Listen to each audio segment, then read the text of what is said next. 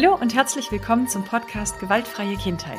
Ich bin Verena Ohn, Trainerin für gewaltfreie Kommunikation und hier im Podcast geht es darum, wie du die Theorie der gewaltfreien Kommunikation im Alltag mit Kindern ganz praktisch umsetzen kannst. Ich möchte dir viele Impulse und konkrete Ideen mitgeben, wie du gerade auch in herausfordernden Situationen immer noch gewaltfrei bleiben kannst. Bist du bereit? Dann lass uns loslegen.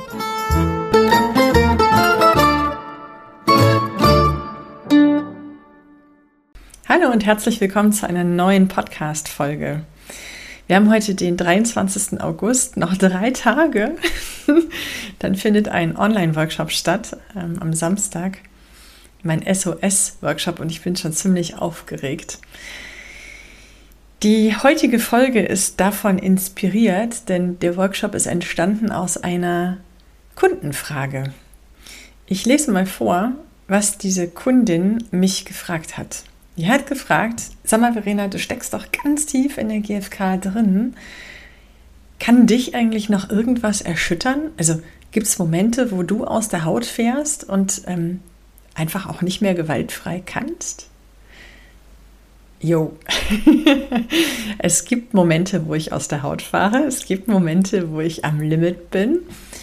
Und es gibt auch Momente, wo ich aus der Haltung falle. Aber diese Momente sind echt selten geworden. Und, also im Vergleich zu früher zumindest. Ich habe ein bisschen was gelernt über gewaltfreie ähm, Notfallstrategien, ja, aber ich sorge im Alltag auch viel besser für mich. Also ich bin deutlich seltener am Limit als früher. Worüber ich heute sprechen möchte hier in der Podcast-Folge. Zum einen bringe ich mal ein ja, sehr lebendiges Beispiel aus unserem Alltag, wo ich ähm, ja immer noch äh, ja mh, hm, laut werde, sagen wir mal so, und ähm, auch noch nicht so richtig weiß, wie ich das lösen kann. Dann habe ich ein bisschen Gedanken gemacht, was das eigentlich für Momente sind im Alltag, wo ich persönlich an meine Grenzen komme, die mich immer noch herausfordern und wo ich tatsächlich meine Notfall-Exit-Strategie praktiziere. Ich erzähle natürlich, was das für eine Strategie ist und warum und wie ich dahin gefunden habe. Und dann habe ich eine Anleitung für dich, wie du auch hm, zu deiner persönlichen Notfallstrategie und zu deiner persönlichen SOS-Ressource findest. Genau, also das eine Thema, das eine Thema, das im Moment wirklich wirklich ätzend ist, ist Kinder- und Hundeerziehung. ähm, wir lernen in der Hundeschule, was wir mit dem Hund tun sollen, was okay ist, was nicht okay ist, wie wir mit dem Hund umgehen sollen, welche Kommandos. Wir lernen ganz viel über konsequente Hundeerziehung. Wir lernen, dass der Hund ständig lernt, dass wir aufpassen müssen mit Ausnahmen, dass wir aufpassen müssen mit ähm, Inkonsequenz. Jo, Wer geht in die Hundeschule? Mein Mann und ich. Die Kinder sind ja, mäßig interessiert, können nicht so lange zuhören und das ist auch echt anstrengend, die Kids immer mit dabei zu haben. Das heißt, mein Mann geht häufig in die Hundeschule und erzählt mir dann und wir trainieren auf unseren Hunderunden gemeinsam. Und das funktioniert auch echt gut. Aber zu Hause ist das gar nicht so einfach. Im Moment ist es tatsächlich so, dass wir den Hund nicht mit den Kindern alleine lassen wollen, denn ähm, ein Kind ist gerne dabei, das sagt, ich lasse mir nichts vorschreiben, ist nicht nur euer Hund, ist auch ist unser aller Hund und ihr könnt mir nicht vorschreiben, was ich mit dem Hund tun darf und was nicht. Ich darf mit dem machen, was ich will. Nee, darfst du nicht. Aber dieses Kind ist sehr selbstbestimmt und ähm, ja, beharrt darauf, ähm, sich so zu verhalten, wie es das selber gerne möchte. Und das ist nicht nur gefährlich, sondern das torpediert auch unsere Hundeerziehung. Und ein anderes Kind ähm, hört einfach nicht auf das, was wir sagen. Wenn wir sagen, bitte mach das und das nicht mit dem Hund, das ist nicht gut, das ist gefährlich, das wollen wir so nicht, dann, wenn wir Glück haben, hört unser Kind damit auf, guckt uns aber mit so einem Blick an, der sagt, na gut, dann mache ich es halt nicht, wenn ihr dabei seid, aber wenn ihr weg seid, dann guckt ja keiner. Also, oh, dieser, dieser, dieser mh, hm, Blick, der treibt mich in den Wahnsinn. Dieses, ich weiß ganz genau, wenn ich aus dem Raum rausgehe, dann geht das Spielchen weiter. Und äh, ich bin deswegen so unter Druck, weil ich halt nicht permanent aufpassen kann. Mir ist bewusst, dass es Momente gibt, wo der Hund mit meinen Kindern alleine ist. Selbst wenn ich versuche, das zu vermeiden, der Hund, der klebt ja an mir wie ein, wie ein Schatten. Aber ich gehe auf Toilette, ich gehe einkaufen, ich bin auch mal auf Seminar und nicht da. Also lieber wäre mir, wir könnten uns darauf verlassen als Eltern, dass unsere Kids ähm, mit dem Hund so umgehen, dass alles sicher ist. Dass sie ihn in Ruhe lassen, wenn er Ruhe braucht, dass sie ihn nicht provozieren, dass sie nicht wild mit ihm spielen und der Hund dann irgendwelche Sachen macht im Eifer des Gefechts. Also, hm, wir haben Angst, wir haben Sorge, wir sind ähm, auch äh, angestrengt. Ja, wir geben uns echt Mühe mit der Hundeerziehung. Wir haben jetzt nicht den Fall, dass, dass, dass, dass der Hund am Tisch zum Beispiel gefüttert wird. Aber wenn wir dem Hund beibringen würden, nicht am Tisch zu fressen oder äh, unseren Kindern sagen, sie sollen ihn nicht füttern und dann stecken sie ihm doch was zu, dann lernt der Hund ganz klar, ähm, dass das doch passieren kann und dass man das immer mal wieder ausprobieren kann. Ja, also gerade beim Thema Hundeerziehung, um es mal auf den Punkt zu bringen, wünschte ich mir gehorsame Kinder und gleichzeitig will ich keine gehorsamen Kinder haben. Ja, also das bringt mich so an meine Grenzen, weil ich tatsächlich noch nicht weiß, wie ich damit umgehen soll und ja, am Anfang ist das immer schützende Macht, aber es ist ja nicht immer eine bedrohliche Situation. Es geht viel um Hundeerziehung und konsequente Hundeerziehung. Das ist kein Fall von schützender Macht. Und ich weiß, oder mein, mein Wertesystem ist so, ich sage, wenn nicht Leib und Leben in Gefahr ist, dann bemühe ich mich um gewaltfreie Strategien. Aber ich bin dann emotional so angespannt, dass ich kaum noch Möglichkeiten für Gewaltfreiheit abrufen kann. Ja, so, was mache ich denn dann? Ähm, ich gucke, wie ich andere Situationen löse und es gibt so ein paar im Alltag, die, die auch heute immer noch triggern. Ich erzähle mal so ein paar Beispiele, was so für mich Herausforderungen im Alltag sind und dann sage ich, was ich dann tue. Und ich versuche das dann auch tatsächlich in den Hundesituationen zu machen. Also, meine allergrößte Alltagsherausforderung jenseits dieser Hundegeschichte sind Geschwisterstreitigkeiten. Oh, ich hasse sie. ich kann, ich habe keinen Bock mehr auf diese ewigen Streitereien. Achtung, Bewertung. Ähm, auf die Art und Weise, wie unsere Kinder streiten, die Themen, über die sie streiten, die Heftigkeit und die Lautstärke, in der sie streiten. Boah, äh. Ja, oft sitze ich hilflos daneben. Wenn ich versuche zu vermitteln, werde ich oft nicht gehört. Das regt mich dann zusätzlich auf. Und ähm, ja, also Geschwisterstreit zu begleiten. Ich weiß in der Theorie, wie es geht. Und nicht selten fehlt mir einfach die Kapazität dafür. Ja, dazu passend vom Kind ignoriert werden. Das ist die zweite Alltagsherausforderung. Meine Kinder liegen auf dem Sofa und lesen ein Buch. Ich spreche sie an und ich habe so den Eindruck, rechts rein, links raus. das ist, uh, oder so ein Blick, der so ins Leere geht. Also Kind guckt mich an, aber guckt eigentlich durch mich durch und ich denke, hm, Irgendwie bin ich gar nicht da. Ich könnte auch mit einer Wand reden. Da äh, bin ich schnell gereizt. Mhm. Dann abends völlig überdrehte Kinder, alberne Kinder, tobende Kinder, wenn ich selber kaputt und müde bin und eigentlich nur noch ins Bett will oder meine Ruhe haben will. Ähm, ich habe ein bisschen geforscht. Ich weiß heute, dass die Angst, dass mir die Kontrolle entgleitet, der Haupttrigger ist. Also überdrehte Kinder hören mich nicht mehr, ähm, drehen auf, werden wilder und ich stehe daneben und sehe die Dynamik und denke, ah, wenn ich da jetzt nicht reingrätsche, dann, ja, dann, dann passiert gleich irgendwas. Ähm, ich hätte da ganz gerne weiterhin die Kontrolle und gleichzeitig ist das dann ja total langweilig, ja. Man kann ja nicht immer alles kontrollieren, so. das würde ja jegliche Lebendigkeit kappen. Also ich habe da auch einen inneren Konflikt. Einerseits möchte ich gerne, dass sie Spaß haben, auf der anderen Seite, ja, bin ich auch echt ängstlich, dass dann irgendwas passiert, was ich nicht mehr verhindern kann. Hm. Das Gegenteil von völlig überdrehten Kindern ist auch ein Trigger für mich, nämlich total übermüdete Kinder und das, was sie dann so von sich geben und sagen und tun. also, ob das jetzt morgens ist oder abends oder tagsüber nach der Schule. Meine Kinder, wenn sie müde sind, eine Achtung, Bewertung, sind trantütig, sind langsam, sind reizbar, äh, ja, greifen auch schon mal verbal zu mh, hm, Formulierungen, die ich nicht gut nehmen kann. Ähm, andere würden sagen, sie sind zickig, sind bockig, ja, das sind alles so Schubladen. Schwieriges kommunikatives Verhalten und überhaupt schwieriges Verhalten. Also es ist anstrengend, völlig übermüdetes Kind. Und ich habe jetzt keine Kinder mehr im Schreialter. Früher hätten sie vielleicht geweint oder geschrien. Aber da hätte ich noch gewusst, was ich tun kann, nämlich sie einfach in den Arm nehmen und in den Schlaf schaukeln. Aber das geht mit einem 13-Jährigen nicht mehr. Ja? Die kann ich einfach auf den Arm nehmen und in den Schlaf schaukeln. Ähm, da kriege ich halt dann mitunter pumpige Antworten und irgendwann platzt mir dann auch die, der Kragen. Ja. So, dann auch gerade ganz aktuell der Vorwurf, ungerecht zu sein. Wir haben drei Kinder und du weißt vielleicht, dass Gerechtigkeit nicht unbedingt heißt, dass alle das Gleiche bekommen, sondern Gerechtigkeit heißt für mich, ähm, jedes Kind hat die gleiche Chance auf Bedürfnisbefriedigung. Es hängt aber sehr davon ab, was die Bedürfnisse sind und meine drei Kinder sind völlig unterschiedlich.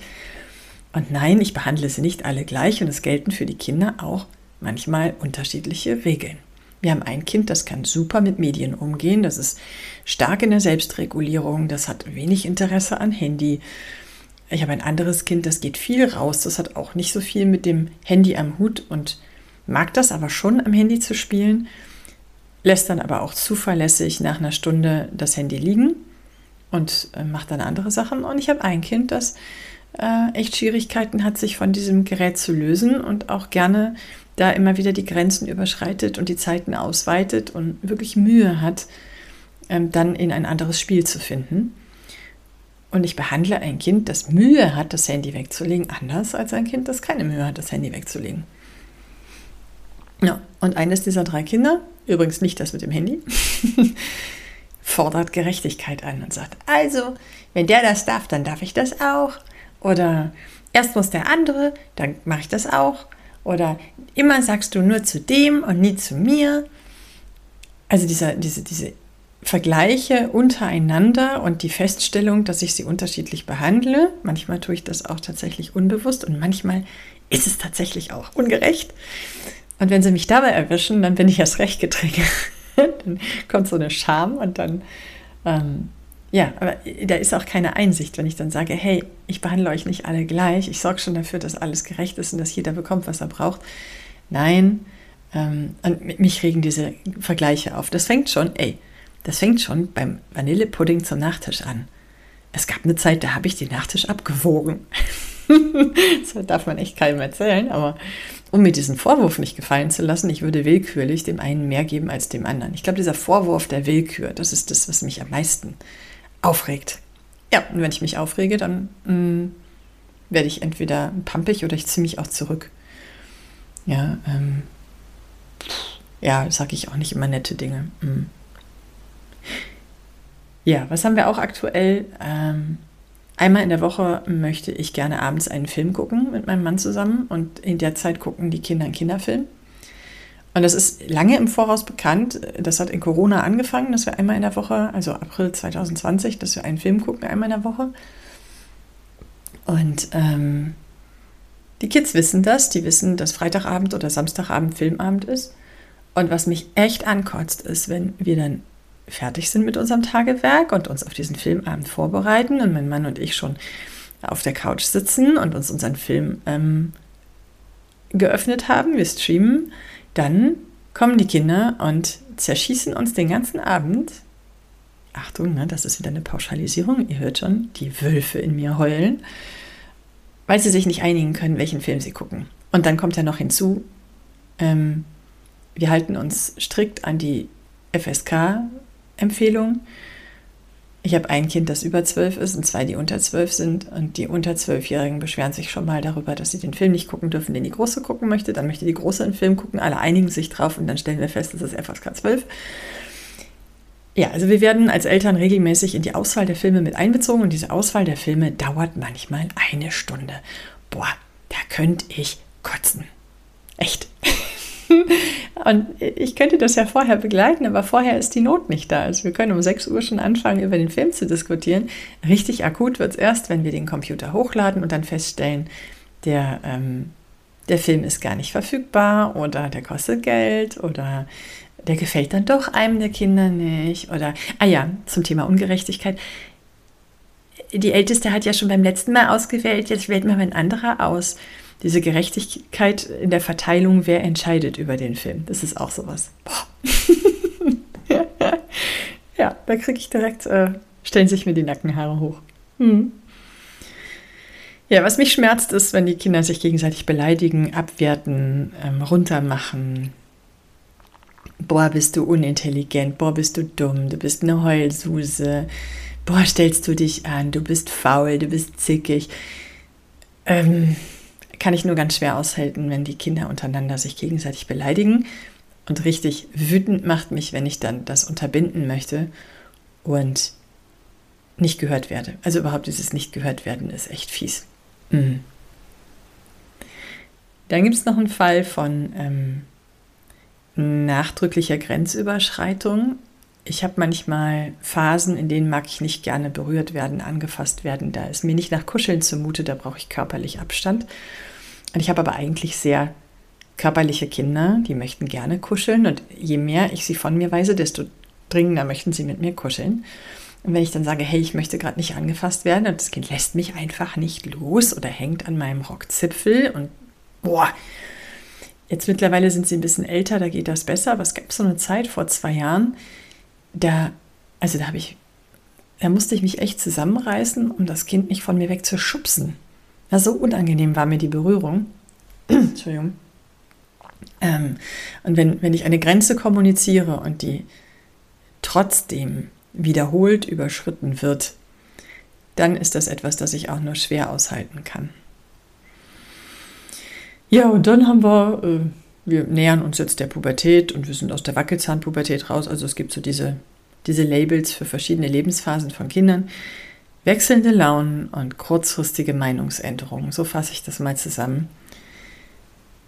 Von himmelhochjauchzend zu, zum Tode betrübt oder eingeschnappt oder wütend, das geht so in 0, nix. Ähm, oder eine Meinung, wir haben irgendwelche Pläne abgestimmt, wir wollen irgendwo hinfahren und plötzlich so, als wir ins Auto einsteigen, sagen zwei Kinder, nee, jetzt haben wir doch keinen Bock mehr drauf. Das macht meine ganzen Pläne kaputt, weil wir dann neu verhandeln oder ich mit The Hook an einem Plan festhalten muss und beides ist kräfteraubend. Und wo ich kräfteraubend sage, mm, ich kann, wenn ich Kraft habe, solche Situationen viel besser lösen, als wenn ich müde und erschöpft und kraftlos bin. Und ähm, ich glaube, ich war in meinem Elternleben bisher oft kraftlos. äh, ja, also dieses, äh, es gibt Bedürfnisse und auch ich habe Bedürfnisse und ich habe ein Recht und eine Pflicht auf Bedürfniserfüllung. Das habe ich mit der GfK gelernt und ich weiß, dass es vielen Eltern, die mit der GfK in Berührung kommen, auch so geht. Ja, diese Erkenntnis, wow, es gibt ja sowas wie Bedürfnisse und uh, ich darf mir meine Bedürfnisse erfüllen und nein, ich muss das sogar, denn wenn es mir nicht gut geht, geht es den Kindern auch nicht gut. Ähm, wie dieses Ding im Flugzeug, ne? erst sich selber Sauerstoff geben und dann anderen. Mm, das habe ich sehr verinnerlicht und gleichzeitig nicht jedes Bedürfnis, das ich befriedige, liefert mir die Kraft, die ich brauche. Also wir sagen in der GfK, dass Bedürfnisse gleichwertig sind, also alle sind gleichermaßen wichtig. Mein Bedürfnis ist nicht wichtiger als deins und deins ist nicht wichtiger als meins. Es gibt aber in meinem Leben durchaus Bedürfnisse, die, die, die, die mehr zu Buche schlagen, also die gewichtiger sind. Nicht wichtiger, aber gewichtiger wenn du diese auf eine Waage legen würdest, dann gibt es Bedürfnisse, die, wenn sie nicht befriedigt sind, sofort in den Mangel führen. Und es gibt andere Bedürfnisse, die können wochenlang unbefriedigt bleiben und das tangiert mich nicht besonders. Und gleichzeitig gibt es Bedürfnisse, die, wenn sie erfüllt werden, mir nicht sonderlich viel Energie bringen. Zum Beispiel Bewegung. Ich kann mich ganz, ganz, ganz viel bewegen. Das führt trotzdem nicht dazu, dass ich mehr in meiner Kraft bin, weil ich einfach nicht das Bedürfnis Bewegung verspüre. Aber es gibt Bedürfnisse, die, wenn sie nur ein klitzekleines bisschen erfüllt sind, mir sofort einen Energiekick verpassen. Und dasjenige Bedürfnis, das mir am allerschnellsten und am allermeisten Energie bringt, mit sehr wenig Aufwand. Das ist das, was ich SOS-Ressource nenne. Ich bin überzeugt, jeder Mensch hat ein Bedürfnis, das richtig zu Buche schlägt, sowohl im Positiven wie auch im Negativen, ne? also sowohl unerfüllt als auch erfüllt. Ähm ich kann dir sagen, ich habe ziemlich lange gesucht nach dieser Energiequelle und viel Try and Error. In Momenten, wo ich keine Kraft mehr hatte, habe ich irgendwelche Sachen ausprobiert. Ähm, man sagt immer so schön, wenn der Reiz kommt, wenn du getriggert bist, erstmal bis zehn Zellen tief durchatmen. Jo, das habe ich gemacht, aber es hat mir nicht so wahnsinnig viel gebracht. Erstens wusste ich mit dieser gewonnenen Zeit nicht viel anzufangen und dann hat mir das auch tatsächlich nicht wirklich geholfen, weil das nicht die Bedürfnisse befriedigt hat, die ich in dem Moment verspürt habe. Also, ich fasse mal ganz kurz das bisher Gesagte zusammen. Es gibt eine ganze Menge Herausforderungen im Alltag, jeden Tag ein paar. Und in den Momenten, wo ich da getriggert bin, könnte ich gewaltfrei handeln, wenn ich es denn noch könnte. Wenn ich in meiner Kraft bin, dann finde ich gewaltfreie Wege, da rauszukommen. Ich weiß das ja alles. Ich habe ja, ich habe ja theoretisches Wissen. Aber ich kann dieses Wissen nicht immer abrufen, vor allem nicht dann, wenn ich völlig am Limit bin. Und am Limit, damit meine ich wirklich, ich kann noch nicht mal mehr wirklich gewaltfrei Stopp sagen. Und das wäre das Minimum. Ja, also das Mindeste, was wir in der Lage sein sollten als bedürfnisorientierte Eltern, ist gewaltfrei Stopp zu sagen. Aber selbst dieses gewaltfreie Stopp sagen braucht Energie. Das ist nicht einfach mal ebenso gemacht. Denn gewaltfrei Stopp sagen heißt zumindest, dass ich noch kommunizieren kann. Und es gibt Momente, ich bin sicher, du kennst die. Es gibt Momente, in denen sind wir nicht mehr in der Lage zu kommunizieren. Da sind wir entweder erstarrt oder wir sind im Angriff oder wir sind in der Flucht. Also wir sind total aktiviert, unser ganzes Nervensystem ist aktiviert und ähm, damit ist quasi unser denkendes Gehirn abgeschaltet und wir funktionieren nur noch. Und es braucht ein gewisses Maß an Bewusstheit und Energie, um wieder in eine bewusste Handlungsfähigkeit zu kommen und sich daraus zu holen. Und das ist der Punkt, an dem ich heute gerne, ähm, den, über den ich heute gerne sprechen möchte. Ich möchte darüber sprechen, wie kriege ich in dem Moment, wo ich kurz davor bin, ja, zu explodieren, in den Angriff zu gehen, hässliche Dinge zu sagen, gewaltvoll zu agieren. Wie schaffe ich es in dem Moment, mich mit einem Minimum an Energie zu versorgen, um dann Stopp zu sagen? Also, du merkst schon, Stopp sagen ist nicht das Erste, was ich tue, sondern noch davor sammle ich Kraft, um Stopp zu sagen. Das habe ich auch lange Zeit nicht begriffen. Und ähm, Spoiler, ich weiß jetzt, wie es geht. ich habe, ich habe ja lange versucht und gesucht und habe eine Lösung für mich gefunden, habe nochmal geguckt, wie bin ich vorgegangen und wie habe ich meine Lösung gefunden. Und ich habe tatsächlich einen Prozess entwickelt, mit dem man systematisch seine SOS-Ressource ermitteln kann. Das ist der Workshop jetzt am Samstag. Da gehen wir äh, durch zehn Etappen. Ich habe einen Leitfaden, ich habe eine, einen Prozess über zehn Etappen, wie du vom Trigger zu deiner SOS-Ressource findest und wie du ähm, dann auch in dem Moment, wo es passiert, noch klar hast, was du als nächstes zu tun hast. Denn das ist auch das, ne? wenn du getriggert bist, du musst noch irgendwie im Kopf haben, was du jetzt tust. Hm. Ich zum Beispiel, wenn ich getriggert bin, gehe in die Küche. Die Küche ist der Ort, der ähm, zentral im Haus ist. Ich bin oft in der Nähe der Küche. Die meisten Konflikte, die entstehen, entstehen in der Nähe der Küche. Und wir haben eine sehr offene Wohnung. Da man kann ja nicht immer aus der Situation rausgehen, vor allem wenn die Kinder klein sind. Die kriegen ja Angst, wenn wir den Raum verlassen. Ähm, in die Küche gehen ist so etwas Selbstverständliches, dass meine Kinder da keine Angst kriegen. Also wenn ich getriggert bin und ich stehe auf und gehe in die Küche, dann denken die, ich hole mir ein Wasser oder ne, das ist für die überhaupt nichts Außergewöhnliches und Bedrohliches. Das ist, wirkt auf sie auch nicht, als würde ich jetzt wegrennen oder flüchten oder mich zurückziehen, sondern ähm, ich habe mal meine Kinder gefragt, ich sage, ja, wenn du in die Küche gehst, hast du irgendwas zu erledigen. Das ist schon mal ganz cool. Also es ist eine Strategie, die für die Kinder gut funktioniert. Und was mache ich, wenn ich in die Küche gehe? Ich räume irgendwas auf.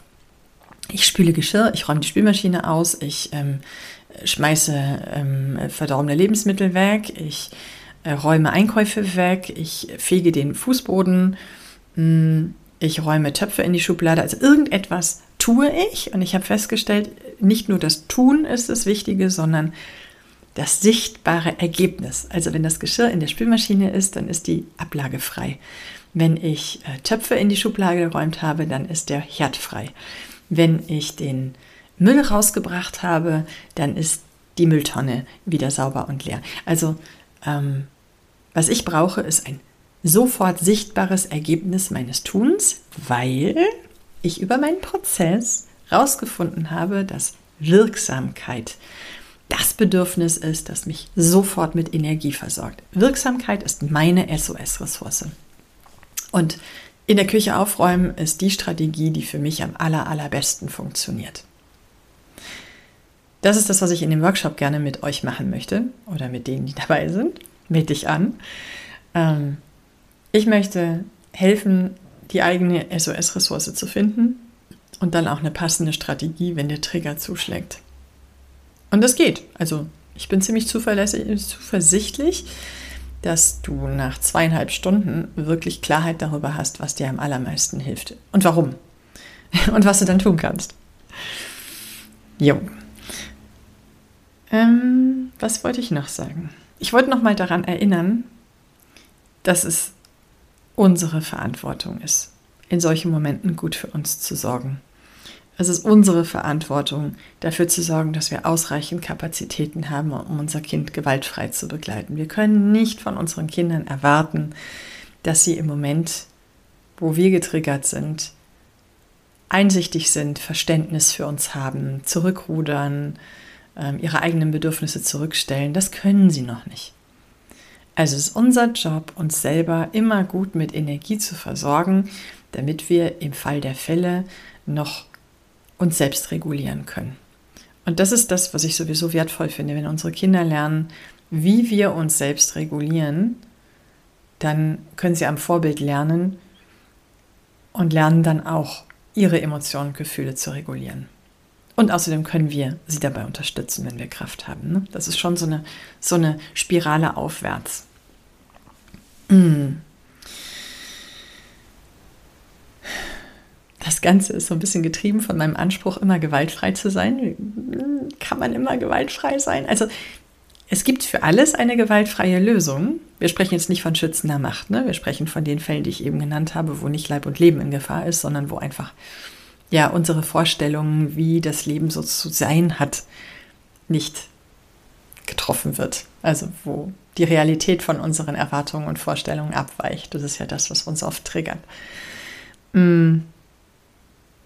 Es gibt immer eine gewaltfreie Lösung. Aber so wie Rosenberg schon gesagt hat, um, um gewaltfrei sein zu können, braucht es Zeit, es braucht Ressourcen und es braucht eine Gemeinschaft. Zeit verschaffen wir uns dadurch, dass wir aus der Situation aussteigen. Und Ressourcen, das ist ja das, worüber ich hier die ganze Zeit spreche, ähm, ist das, worum wir uns dann als nächstes kümmern. Ja. Alles steht und fällt mit Bedürfniserfüllung. ist, ich kann es ja kaum noch hören, aber es ist immer wieder das Gleiche. Also wir drehen uns immer wieder um unsere eigenen Bedürfnisse, um Selbstfürsorge, um auch im Alltag. Ne? Also es geht nicht darum, dass man mal für ein Wochenende wegfährt und damit tankt man auf. Aber mir wäre es viel lieber, ähm, du würdest im Alltag kleine Routinen etablieren, kleine regelmäßig wiederkehrende Aktivitäten, die dich kontinuierlich mit Kraft versorgen. Ich glaube, das ist viel wichtiger als ähm, mal ein Wochenende oder ein Urlaub. Also ganz ehrlich, wenn ich in Urlaub fahre, dann bin ich vielleicht drei Wochen raus. Wie lange hält der Erholungseffekt eines Urlaubs an? Ich kenne ganz viele, die nach dem Urlaub in meinen Seminaren sitzen und sagen, ja, ich war in Urlaub, aber eigentlich bin ich schon wieder mitten im Alltag und die Erholung, das ist schon wieder ganz weit weg. Also es sind so, ich glaube, Urlaub ist keine nachhaltige Erholungsstrategie. Es ist schön, es ist Genuss, es ist mal raus aus dem Alltag. Aber ich würde mir wünschen, dass alle Menschen einen Alltag haben, in dem sie regelmäßig Energie tanken können. Denn das ist das, was wir brauchen, um Kinder gewaltfrei zu begleiten. Wir können nicht ständig am Limit sein. Ich kenne so viele, die immer so am Limit sind und ich bin selber habe ich ja meine Folge über Überforderung und Überlastung, ähm, spricht ja Bände. Mann, was haben wir für einen Alltag, dass wir ständig überfordert und überlastet sind und angestrengt und uns die Leichtigkeit fehlt. Ah, genau, das ist äh, Hauptursache für Gewalt ist diese elterliche Erschöpfung. Bin ich fest von überzeugt. Ja, ich habe eben gesagt, ich weiß jetzt, wie es geht, wie man sich systematisch kontinuierlich mit Energie versorgen kann. Ähm, ich habe herausgefunden, wie es geht und ich mag dir jetzt zum Abschluss dieser Episode gerne mitgeben, was du tun kannst, um ja auch im Notfall noch in der gewaltfreien Zone bleiben zu können. Als erstes schlage ich vor, du lernst dich selber gut kennen. Beschäftige dich mit deinen Triggern. Finde heraus, was dich genau aufregt. Ich habe eben mal zehn Beispiele genannt, was mich aufregt. Ich habe mir jeden einzelnen dieser zehn Trigger ganz genau angeguckt und durch dieses ganz genau angucken bin ich überhaupt erst auf die Idee gekommen, dass möglicherweise Wirksamkeit das ist, was mir am dringendsten, am meisten fehlt und was ich am dringendsten brauche. Wenn du deine Triggerpunkte kennst, dann erforsche die Bedürfnisse, die dahinter stecken, die Bedürfnisse, die du in solchen Momenten verspürst und die Bedürfnisse, die, wenn sie dann befriedigt werden, dich weiterbringen dann wäre es cool, wenn es dir gelingt, die eine SOS-Ressource zu identifizieren. Also in all diesen Bedürfnissen, die du dann verspürst, steckt sicherlich auch dieses eine Bedürfnis, das am gewichtigsten ist. Wenn du diese SOS-Ressource kennst, dann guck, wie du, wie du im Alltag dafür sorgen kannst, dass dieses Bedürfnis genährt wird. Also eine Sammle Strategien, finde eine Strategie, die für dich passt. Mm, und es gibt bestimmt viele Strategien, aber entscheide dich für eine, die im Notfall gut für dich funktioniert. Und mach dir diese eine Strategie zur Gewohnheit. Also, wenn der Trigger kommt, dann tu immer das Gleiche. Fang an, immer genau eine Sache zu tun, von der du weißt, die beliefert dich sozusagen mit Bedürfnisbefriedigung, die befriedigt das Hauptbedürfnis, das du in dem Moment verspürst. Ja, und als letzten Punkt, so als siebten Schritt, informiere deine Kinder, was du da tust. Nicht in dem Moment, wo du getriggert bist und wo es gerade hoch hergeht, sondern wenn ihr ein Eis zusammen esst oder wenn ihr am Frühstückstisch sitzt oder abends bei einer Spielerunde. Erklär deinen Kindern, was du tust. Nimm sie mit. Sag ihnen, hör mal, hört mal, wenn ich wütend bin oder wenn ich merke, dass mir gleich der Kragen platzt, dann gehe ich immer in die Küche und fange an aufzuräumen. Macht euch keine Gedanken, ich komme wieder. Das mache ich, um mich selber runterzufahren und wieder runterzukommen von meinem Wuttrip. Also erklär den Kindern, was du tust. Vielleicht finden sie das amüsant, vielleicht verstehen sie es auch nicht. Aber was sie auf jeden Fall mitnehmen, ist, dass du bewusst handelst und dass du weißt, was du da tust. Und dass das einen guten Sinn hat und dass sie auch davon profitieren. Am Ende profitieren wir ja alle davon. Ne? Also, nochmal in kurz, sieben Schritte, die ich dir empfehle. Lern dich selbst besser kennen, erforsche deine Bedürfnisse, finde deine SOS-Ressource raus, sammle Strategien, wie du dir dieses Bedürfnis erfüllen kannst, entscheide dich für eine Notfallstrategie, Mach dir diese Strategie zur Gewohnheit und klär deine Kinder auf. Ja. Und wenn es dich interessiert und du wirklich rausfinden möchtest, was deine SOS-Ressource ist, dann komm in den Workshop am Samstag.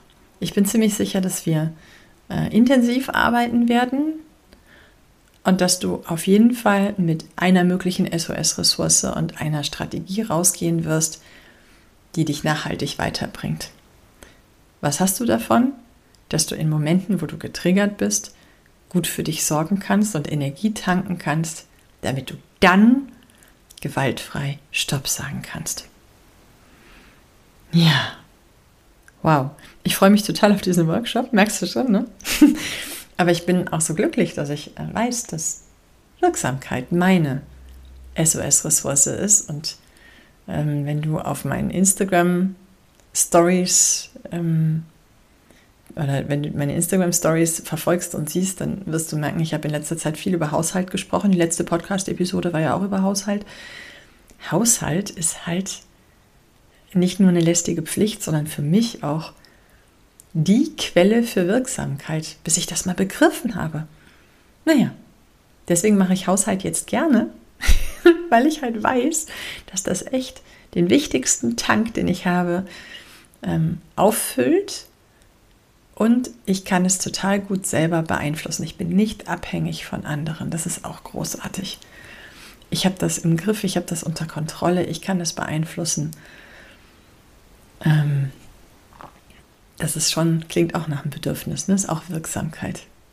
Ja, genau. Also, das zum Thema SOS-Ressource. Ähm, ich möchte, dass du mitnimmst, dass selbst gewaltfrei Stopp sagen ein Minimum an Energie braucht. Und wenn es dir mal nicht gelingen sollte, eine Situation gewaltfrei zu lösen, dann sei gut mit dir. Dann hat dir wahrscheinlich die Energie gefehlt, um noch Stopp zu sagen. Und das wäre auch das, was ich empfehlen würde, was ich allen GFK-Anfängern empfehlen würde. Lerne als allererstes gewaltfrei Stopp zu sagen. Dieses Vier-Schritte-Gedöns und gewaltfreies Kommunizieren und statt so, sage lieber so, wie sage ich es, wenn und was tue ich, wenn, das kommt alles später. Das allererste, was wir brauchen, ist die Fähigkeit, gewaltfrei Stopp zu sagen. Ja, ich hoffe, diese Folge hat dir gefallen. Lass mir gerne eine Bewertung da auf Spotify und auf Apple Podcast kann man ganz einfach eine Sternebewertung abgeben und melde dich jetzt noch zum Workshop an. Äh, den Link packe ich in die Show Notes äh, verenaohn.de slash sos-ressource. Ähm, es ist ein kostenfreier Workshop. Äh, ist ein Herzensthema von mir, wie du merkst. Und äh, ich bin gespannt, vielleicht sehen wir uns ja da. Also, bis dahin, tschüss.